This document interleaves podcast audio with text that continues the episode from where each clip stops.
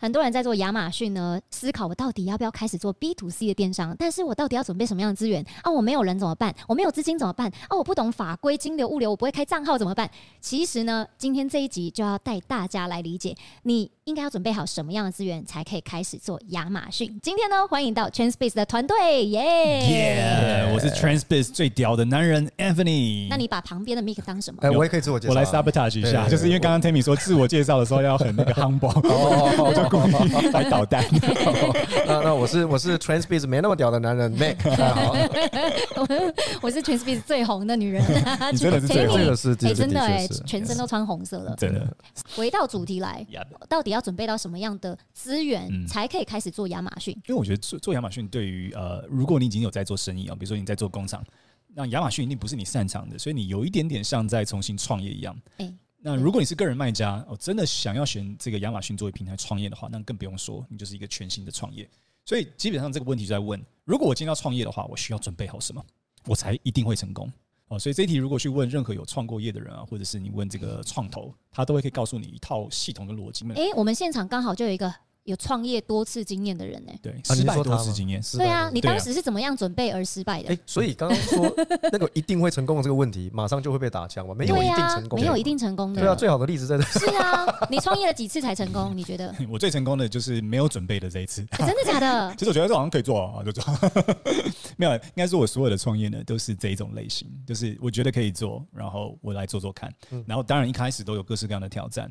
哦，就都不是那么顺利的。我我相信有啦，就是一定有人他是计算的非常的刚好，然后做出各种的市场研究调查，看到市场的缺口，在评断自身这个天生练武奇才之后，才发现，嗯，就是这个时间点，我在明年的这个几月几号，然后他是有算紫微斗数吗？然后成功了，然后他就觉得说，你看。我就是因为我计算的非常的严谨之后，我成功了。那这也是很多这个成功的这个所谓的幸存者这个效益嘛。幸存者效益就是说，当今天你成功了之后，你回推，你就会觉得说我可以找到一百个理由去引导到我为什么成功这件事情。我就正想说，这很多是马后炮。对，就是对学名叫做幸存者效益。那你觉得可以创业成功有什么样关键的要素？我觉得其实当然就是自身的条件也好，但是但是我觉得这些都都没有一定就是担保你会成功嘛。你身边如果有人说我今天要创业，可不可以投资我？就身边来来问你投资，然后你你大部分人经验应该是投资身边的亲朋好友，应该成功率都很低啦。那你就说啊，那一定是我这个身边的亲朋好友这些人不够厉害。我跟你讲，你把这些领域放大到全世界最厉害的风险投资的公司里面，他们的失败率呢也不会比你低。嗯，哦，就是他们在赌的就是那一个百分之一成功的会带来一百倍的回报，他们在赌这件事情而已。但是他们已经准备好了百分之九十八、九十九的他们投资的项目可能都会失败。哦，他们是在看这个，只是说他的他他会下很多次的赌盘，然后会中。那我想要表达的是这样子啊，就是即便连全世界最厉害的风险机构投资全世界最优秀的创业者，他们都是哈佛出来的，有创业经历的，他的失败率都还是这么高。那你说他们有没有准备？他们也一定有准备了，对不对？但是就是呃，准备不代表你就会成功。哦，那这个这个点是说。呃，那是不是就不要准备了？好像也不是，不是，好像 好像也不是啊。想要讲的第一个点就是说，我觉得没有一个时间点是你真正准备好了，你的信心到了没而已，就这样子。嗯嗯嗯。哦，就是你不可能说哦，我准备到这个点，哦，就是 OK 了。我我觉得你只能说，我理解到这样子的程度，我认为有一定程度的信心，就这样子。对，对我我觉得风险的降低啊，对对，但但你你不可能把这件事情降低到没有风险，不可能没风险，不可能没风险。对，像像就是最近年纪也大了，我常常在想，好像我们常常在做的事情都是一种风险的降低。嗯，啊，比如说，哎，我今天想要买车，嗯，哦，那我可能会去问一下朋友，说，哎，我到哪里？买车会比较好，你有没有认识的二手车商？哎，朋友认识，哎，那我是不是降低我的风险？至少可能朋友有买过，或者说，哎，我找一个在地经营三十年的，嗯嗯，哇，他在地经营那么久了，服务街坊邻居啊，大家问一下，那这个应该很有保障。所以我们都在做风险降低的事情。那有没有可能降低到零风险？不可能，嗯嗯，对不对？那另外一个就是说，我不知道你们有没有玩过那个射飞镖？哦，我超爱，你超厉害是不是？OK，好，你知道射飞镖就是一个标盘嘛？好，那你知道往哪里射，你的分数有可能最高吗？呃，往中下方。没错。完全正确，所以中下方那边是分数最高的地方，所以你只要往那里射的话，你的分数不会烂到哪里去。所以当你没有很准的时候，你瞄准那一块区域，你就不会差到哪里。这件事情就是风险的降低啊。有一部分是你没有办法降到零的，那就看你自己觉得 OK，I feel comfortable now。所以有一件事情也很重要，就是勇气。创业的勇气其实还蛮容易获得的。请问这本书哪里买得到？创业，你等一下。我只有听过一本书叫《被讨厌的勇气》。因为我跟你讲，就是所有的创业者呢，在前期的时候都我们都有一个叫做无知的乐观的阶段。无知的乐观就当别人跟你说啊，其实跟亚马逊就会谈你怎样怎样的时候，你都觉得是哦，对啊，对啊，因为大家在分享的时候，你都觉得对啊，那可能是这样，所以那就叫做无知的乐观阶段。在这个时候呢，什么事情都好像是可能的，什么事情都是一个等待被啊实现的过程。这很危险。对，但是这个基本上是大部分，因为你你进入到一个产业，你肯定不会知道所有里面你可能会踩的坑跟它里面所有的难处的地方嘛。就即便有人跟你讲，你还是觉得说啊，那是别人，那不是我。这个太乐观了。但是也是重点啊，就是如果你没有这个一一定程度无知的乐观的话，你根本就不会开始创业。Yeah. 你就觉得那那么难，那么难，那么难，那你觉得难到最后你就不会开始。所以无知的乐观是基本上所有创业者会一定经历的过程。嗯，然后接着呢，第二个程度呢，就叫做已知的悲观。OK，啊，就已知的悲观就是你已经真的了解这里面的一些程度了。到已知的悲观的时候呢，接下来就会发生两件事情。有一些人呢就会觉得说，那这真的太悲观了，就放弃，就会。就 gone，就是从这个领域就离开了。哦、嗯，那当然我们过往的客户也很多，就是遇到离职的悲观就离开了，离场，就是说 OK 离场。那这个这个时候点呢，你这个是最难判断的地方，因为你可以说哦，他对于风险掌控非常的优秀，他知道什么时候该喊停，对不对？止损哦，什么幸存者效应？幸存者效应，你就知道，哎、欸，他他可能要回想说，哦，Holy God 仔，我当时喊停 喊得很漂亮哦，要不然我现在可能剉赛哦，但有可能就是。就是不知道是你你你当时如果没有喊停，可能哇，现在这个市场就你的也不一定啊，这个就是完全算不准。但是总是在那个阶段会有两个两个派系发生，就第一个就是离场，那第二个呢就是叫做正常的预期。什么叫正常预期？就是你知道这个这个东西是痛点，这个是难点，然后你开始正常的理解这件事情，然后开始慢慢的成长。哦，这基本上创业都会经历过一定的这样子的过程。无知在某个程度来讲，我觉得大家都是无知的懵懂的开始，除非你是一个在同一领域的连续创业者。对不对？就是你说，我看我我会搞 agency，我第一家也搞 agency，第二家搞 agency，越练越勇，就是你就同一个领域，你就一定很厉害。可是，一旦当你跨领域的时候，那我觉得大家的那个程度或知识领域应该都是差不多的。你一旦踏入一个领域的话，不要轻易的放弃。因为你一旦轻易的放弃的时候，你就一直在那边搞无知的乐观就够了。真的哎，然后已知之后又开始悲观，然后就觉得你就永远都在无知的乐观跟已知的悲观循环，那是最惨的。就好像我们年轻的时候交女朋友一直换的嘛。真的。那有没有办法在一开始无知的乐观跟已知的悲观之间，可以赶快进到那个正常的预期吗？我觉得，因为每一个人遇到状况都不一样了，所以你听的这个资讯啊，有些人他成功了就会告诉你，啊，这个地方真的很美好，他也不是想要骗你；那有些人失败就告诉你，哇，这个产业都是骗人的，然后这个产业也没有骗人，也没有骗人，因为他遇到的。实际的经验就这样子，所以就是你要理解，就是那所以就是平衡报道嘛。你也听过好的，也听过不好的，那就是这是第一点，你就知道这里面你一定会遇到挑战的，所以。预期你会遇到挑战，然后进入到这件事情。那什么情况之下是你有可能知道做这件事情会有预期的挑战，但是你还是愿意去做的？这就是关键嘛。你不要那么就是一切都那么乐天的进去，但你也不要就是那么悲观的。然后那么悲观你不会开始。所以正常的第一个就是你要听成功的案例，你要听失败的案例，了解说哦，那这些人成功大概是怎么成功的？这些人失败是怎么失败的？那这就带到我们讲的第一件事情，就是针对这个商业模式的成功的蓝图大概长怎么样子，失败的蓝图大概长怎么样子。哦，所以你可以去避免掉一些绝对不能犯的错哦，因为。很多人这样说嘛，就是说我没办法教你怎么样一定会成功，可是我告诉你，你绝对会怎么样会死。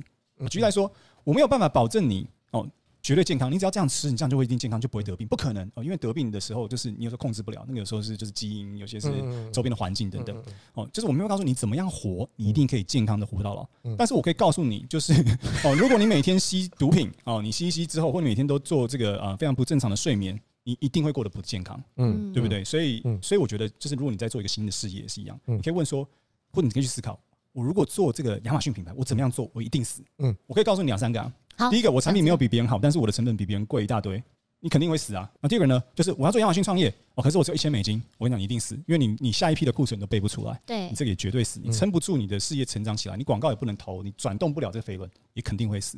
哦，诸如此类的，我还可以专门开一集。未来跟他，还有一个就是我要做亚马逊，可是我没有时间。对对，我可不可以全部都？我可不可以不要管？其实这就是策略的开始。我们有好多路可以选嘛。哦，要走这条，不走这条。但是有时候更重要的是知道走哪一条会死。嗯，没错没错，然后就不要走那个会死。哎，exactly，战争也是啊。第二次第一次世界大战的时候，他们都会先理出来说，好，走哪一条一定死。我们先先把这些排除。刚刚我们讲的第一个可能就是说，哦，掌握掌握这个商业模式里面一些，你就是绝对要避免了。然后一一旦踩了这个错，那死亡几率就非常高。那就避过这些就好了，不要犯非常明显。然后这种呃，我们所谓的初学者哦，或者外行人错误就好了。那回到正常的预期这件事情，以正常预期来说，我们的资金大概要准备多少去创业，亚马逊是比较合理的。我跟你讲，这个数字没有个绝对绝对金额了啊，就是每一个产业都不一样，而且算也不一定算得准，因为这还包含了就是你的成长是否快速哦这个问题。嗯、但是我觉得有一个概念，我觉得大家可以想一下哦，就是你想象，当你这个生意卖的最好的时候，它一个月的营收有多少？哦，假设你就说好，那这个事业我可能就会做到一百万美金啊，一年啊，那一个月就是八万美金的这个营收嘛，对不对？好，八万美金，我问你，大概商品的成本是多少？大概通常是占三成，要不要？对，啊，三成要不要两万四美金？要。我们在亚马逊仓库应该放多少？几个月的货？三个月的货。嗯哼。所以两万四乘三，哦，就是七万二美金。所以你如果认为你要做一个百万年营收的亚马逊生意，请问多少钱要备货？七万二美金要备货。哦，所以大概你要做多大生意，你的本要多厚？所以其实做做这个电商来说，它它不是一个这个说资本这个弹性杠杆超高的东西，它是一个蛮扎实的 business，因为它就是要实体的库存。去做销售哦，所以他不是说哦，我只要一点点，其实杠很多哦，那个是那个金融业 比较有机会，股票 股票才有办法做到啊，或者虚拟货币才有做到啊。你要做这个电商产业的话，电商是非常实打实的一个生意模式。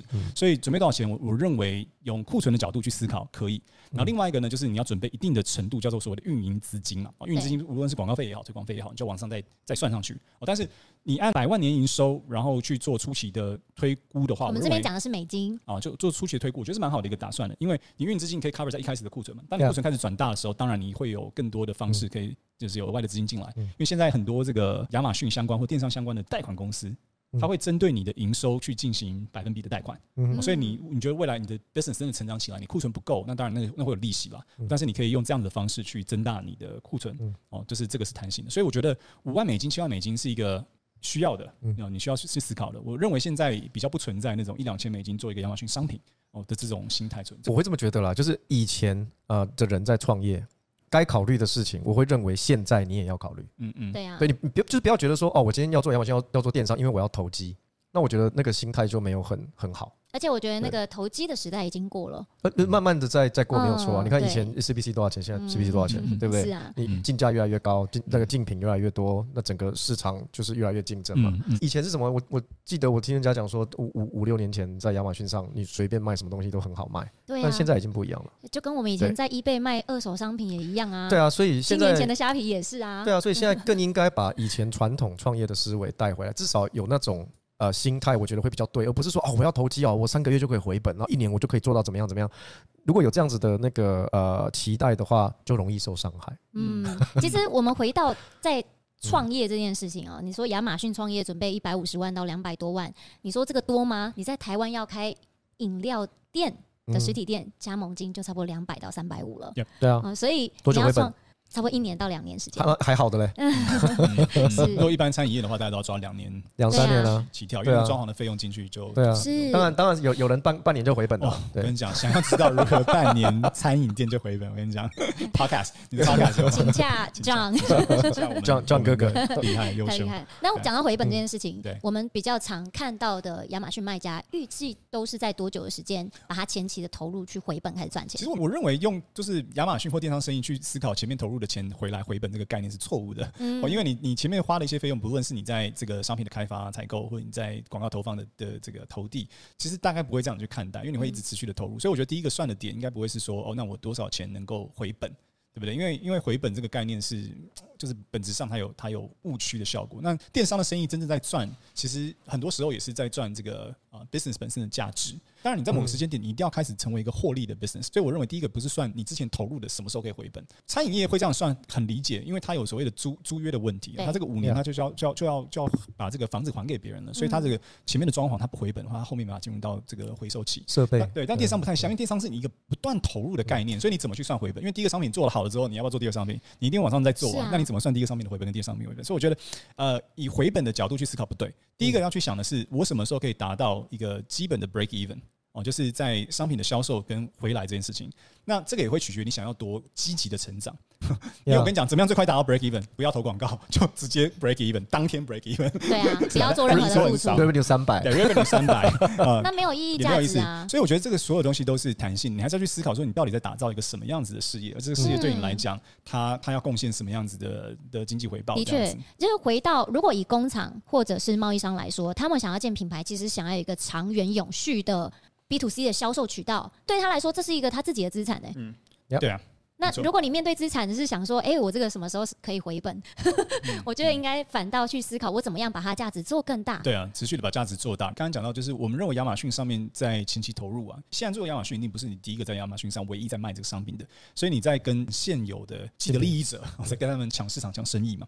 所以那他们也不是傻子，他们也不会轻易的就是把这个市场让给你。所以到底什么时候能够回本？我觉得还是要回到看你的本质，你你到底提供给市场上的东西有没有比较好啦？哦，就这个我觉得是关键。一样的价格的话，那品质有没有比较好？或者是你在行销上面有没有做？比较好，因为行销都做得好，也是给消费者感官上面的一个差异性嘛，所以也会比较好。那如果你这些东西都不努力，然后只是会想说啊，我什么时候可以回本？那就是可能很很难回本。如果好，你真的做得不错的话，我跟你讲，在正常的成长曲线，损益两平的话，大概半年到十二个月呃以内，绝对会达到损益两平。就是如果你的商品越强势的话，哦，那你这个损益两平时间可能更短。我们最我们看过最快的 哦，就是第一个月正常成长，直接破万美金，就直接损益两平，呀，就直接损益两平。所以都有，那就看你怎么去打造那商品，没有一个。要明确的规则可以告诉你，就像一样，回到刚刚那个，有人开餐厅半年就回本，对呀、啊，对，对啊，因为他也是把业界的书全部看了一遍了，嗯，对，对。哦，我刚才想多多说一个关于资金的部分啦。我虽然知道有人这样做，但不鼓励就是把你全部的身家拿进来做，因为我觉得这个投资额太大了，不，我不太赞成任何人哦。以创业项目来讲，就是这整个就是我唯一的希望。我觉得 all in 比较适合从很小的商业模式开始，然后从这个过程当中呃获得很大的验证，然后这个过程，然后就是比如说呃你做 freelancer。我觉得你可以，你可以 all in freelancer，因为你应该是什么都没有，就是 all in 的时间还好，all in 的时间，对吧？所以这个我觉得可以啊。可是你说，哦，我现在真的就是没有，呃，已经已经什么都没有了，然后我就是赌这一把。我觉得我最怕听到就是，我跟你讲，我们公司哦，现在哦很惨，就全部的订单都掉，我就赌这一把。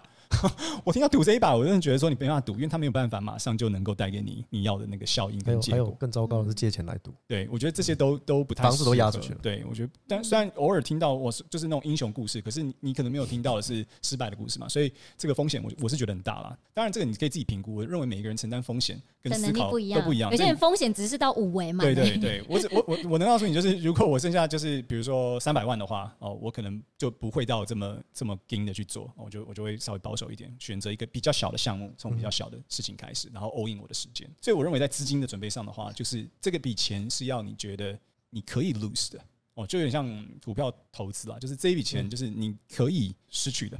就算不见了，我们还是不愁吃穿。你会心很痛，然后你会希望在这个过程当中有学习到，如果再做一次这个消费者品牌，我会怎么做，我会怎么调整？希望这是有的，但不希望这是啊会影响到你升级的这种程度。讲完资金，来到了大家最关注的人力。嗯，在人力上面有哪些选择？大概要准备呃多少的人力，或者是委外的话，有没有什么建议？对，这就回到我们刚刚也在资金上面讲的这件事情了，就是当你的资金越有有限，然后你是一个比较像个人创业者的话，那么当然我会建议你就是不要想任何其他的可能性，就是你要自己做，先 all in 你的时间，对 all in 的时间，自干，学一切你可以学的关于亚马逊的。哦，那这个里面当然还包含你可能找一个顾问，像我们就提供顾问服务。哦，但但是你要觉得说，哎，一开始我就是也不用顾问，我觉得也 OK 啦，就是你自己开始先试试，比较危险，就是风险会稍微再大一点，因为你可能没有一个人会告诉你你在哪边会踩雷这样子，所以哪一条路走了会死掉，对，类似这样，就是我靠，你不要做这个产品，我拜托你，或者是啊，你知道吗？你这个广告不能这样搞，所以一开始最好还是有个 coach，我我觉得是实话，就是你如果有准备一个预算的话，其实有个 coach 可以帮你省掉很多，因为我们常常说创业失败，为什么会失败？最大的就是你不知道你该知道的事情，所以你不知道，这是在你的认知之外的领域。我觉得你可能阅读这些文章，但你未必真的理解那里面的意思，所以你无从学习的时候，没有人能够告诉你，你踩这边会死，因为你根本不知道那边，因为你你不懂到，你不晓得怎么下手。没错，没错。对，然后就开始在那边，有时候会花很多时间读一些擦边球的东西。创业失败的第一个，就是因为有太多是你不知道的事。如果你做的是亚马逊的话，亚马逊有所谓的蜜月期的关键期，那如果你错过那个关键期，你后面就会比较辛苦。对，就你前面就已经。辛苦又做不到了，你后面怎么可能又更辛苦还做得到呢？所以大部分，如果你真的完全没有资金的话，当然你就没有选择了，你就是只能自己就是闯闯看。然后也也希望你能够成功，或者是花三四百块买一本书，当然也可以，也可以，也可以学习到。当然看 YouTube 也很多，那看书也可以。然后再来，就你有点资金的话，那可能选一个 Coach，能够去帮助你少走点歪路，更快的走到正确的路上。那这样子是一条选项。那或者是你再有一点资源的话，你就可以进入到行销公司去合作。那这个就是因为行销公司在合作的过程当中，他也会希望你成功嘛，你会去讨论很多，你可以在做中去学到一些事情，然后这个也是可以的。但最终可能要整个成长上来的话，自己还是要。能够做，那所以这个回到是说，你到底该准备什么事情？人力这件事情的话，我们在上一集有讨论过，就是我们鼓励所有想要做这件事、这个创业的人都要学会一定程度的东西了，因为没有的话，你根本不敢开始。你是第一个人力，对，你就会是第一个人力。不不管不管你的团队有多大，对，讲真的，是不是？你不管你今天没资金，你没话讲嘛。你即便有一点资金，你公司有点规模，你有工厂什么的，你要做这件事情，你还是得投入。嗯，啊，那在人力之后呢？做亚马逊有什么关键的知识点是你卖之前一定就要搞懂的？我觉得至少要懂亚马逊的飞轮效应，它到底是怎么运转的，怎么开始的，怎么样可以开始累积 ranking，转换从哪里来？怎么样可以卖出第一笔，然后慢慢的去把整个飞轮转起来？那个概念应该要先说，因为毕竟这是你的战场，就是你要玩赢这一场游戏，你知道玩赢这个游戏的游戏规则嘛？对啊，所以这种原则性的东西，刚刚 Meg 讲的很好，所谓的亚马逊飞轮，其实它每一个。飞轮的节点拆开来看，都是一则你不可以违背的原则。嗯，我觉得这个原则，如果你不遵守，或者是你去违背它，你不去思考它或推动它的话，那这个亚马逊的 business 就会失败。所以你光搞懂这一个，其实就帮助很多。然后你不要觉得这个多难或多复杂，其实没有。我们常常跟一些工厂的老板聊一聊，他马上就懂，因为人家也是就是大家做生意做那么久，其实那种原则你搞懂了之后，你就至少掌握了信心，因为你就会知道说，OK cool。好，那它原则是这样子。那回到其中某一个节点来看的话，比如说产品的阶段来看的话，那我的产品跟别人比起来怎么样？对，你就大概会抓到一个你大概能不能成功的。那你真的对自家产品很有信心哦。其实我觉得还有一个很重要，我我认为最后会愿意创业的老板，而且最后成功的就是。对自己产品掌握度高，而且对自己产品非常有信心的，通常都会跳进来做，然后成功的几率也比较高。对，而且我有发现，这些老板很多都自己的工厂就有做 R&D，就是产品开发能力，所以他们也是去发现说，哎，我的产品如果做这些微调，哎，可以更满足消费者的需求，但是他缺乏的就是更直接的消费者资讯。那他说亚马逊其实更容易成功的。所以还是回到一开始破题这件事情，就是。做亚马逊最少要准备什么，你才可以开始？其实你就是要准备好你的信心。对呀。而信心怎么来的？信心就是当你知道的越多的时候，你的信心就会越好。那怎么知道越多？就是像我们刚刚讲的这个知识点稍微补补强一下，然后去自己做一个简单的评估。当然，除了我们刚才讲的硬性条件，就是你至少自己要运作，有人力，硬要给一个金额的话，我觉得三五万是跑不掉的。就是亚马逊，美金哦，三五万美金，不是新台币哦，三万美金 是一百一百五十万。有一个客户就说：“哎。” Emily，我有五万，五万 来做，来来来来来，你不是说五万就可以了吗？我不是说五万就够了吗？五万就可以回本吗？五万的话，你要是要做那个虾皮，然后从淘宝那个代购那块，五万搞不好付到自己一个月都不够啊，自己这个就没有领薪水。对啊。那最后就是常常有人说啊，我需不需要有一个产品？我觉得如果你是工厂的话，那没没话好说，你就肯定有产品。工厂的话就是问的问题不一样，对，问的问题不一样。呃，我要怎么样有个差异化的产品？问的问题不一样。对。那如果是个人的话，就是呃，我觉得至少你要有一个产品的方向。Yeah. 就是你如果说啊，我什么都可以做，那如果最后就是建议你做的一个是跟你完全没有关联性的，我觉得愿意。我觉得你讲到重点，就是说我什么都可以做，那你不如找一个你有兴趣的。嗯嗯。啊，比如说你从小到大我就爱车好了，啊，我很喜欢车哦，那你可以考虑往车的地方走。为什么？因为你已经了解这个产品，你学起来比较不费力啊。没错。甚至你在找它的卖点 USP 的时候，你很简单的可以了解啊，消费者现在想什么，消费者现在需要什么，那痛点到底在哪里？是。那你就有方向了。对。你不如找一个你有兴趣的嘛。我觉得还是因为这个关键是，如果你今天做一个你没有兴趣的东西，你每天只会关注我什么时候回本。哎，不回本，那我不要投资，所以你就会变得非常现实，你就不愿意投资了，甚至你没有更多 insight 放进去，你不把我干讲。这也跟信心有关啊，对不对？你今天我是做你有兴趣的，你当当然比较信心嘛，至少你懂。没错，所以以上呢，这个几个领域就是提供给大家想一下，就是不要再问做亚亚马逊你到底要准备到什么程度，或者准备好什么才能开始。你比如说你找到一个你有兴趣的产品好了，那接下来你如果今天要去跟供应商、供应链谈的时候，你也比较不会失败啊，因为供应链很多啊，大部分可能大陆那边嘛，哈，那你去跟他们工厂谈的时候，你一看就知道说，嗯，这个东西。它 quality 好不好？嗯，你一看就知道，因为为什么？因为你已经摸十几年了，做到最后，其实我们常常发现两个产品供应链，你要么你的产品是可以呃很好，然后更好，然后你是工厂，OK，你可以在这个类目或者在这一条线里面开始有分支出来不一样的产品，然后在这条线做的很齐，把自己的品牌做的很好。汇取也是亚马逊现在呃比较倡导的方向跟方式啊。那如果你是一个贸易商的话，那你的供应链得很强，你得跟他打好关系啊。那这里面的那个 ins and out 所有的细节你都要掌握，对，不然的话你的供应链随时背叛你，你也没了。是对，所以找到一个好的供应链也很重要。嗯，对，去优化你的供应链也非常的重要。好的，那今天呢，分享到这么多的资讯，如果大家真的还是想要踏入亚马逊去创业，然后确保自己的知识点、资源、资金以及呃其他所有准备都是 ready 的话，我觉得是非常难。所以大家呢，还是可以先买这本书，大概三四百块啊，你可以快速的了解你现在资源到底准备的好不好，有什么是呃大家成功跟不成功所需要。避开，或者是呃要自己去认真学习的地方。购书连接以及我们的 Podcast 连接也都放在影片底下。喜欢我的影片，记得按赞、订阅、加分享。有什么想听的主题呢？也可以在底下留言哦。我们下次见，拜拜。All right，拜拜，拜拜。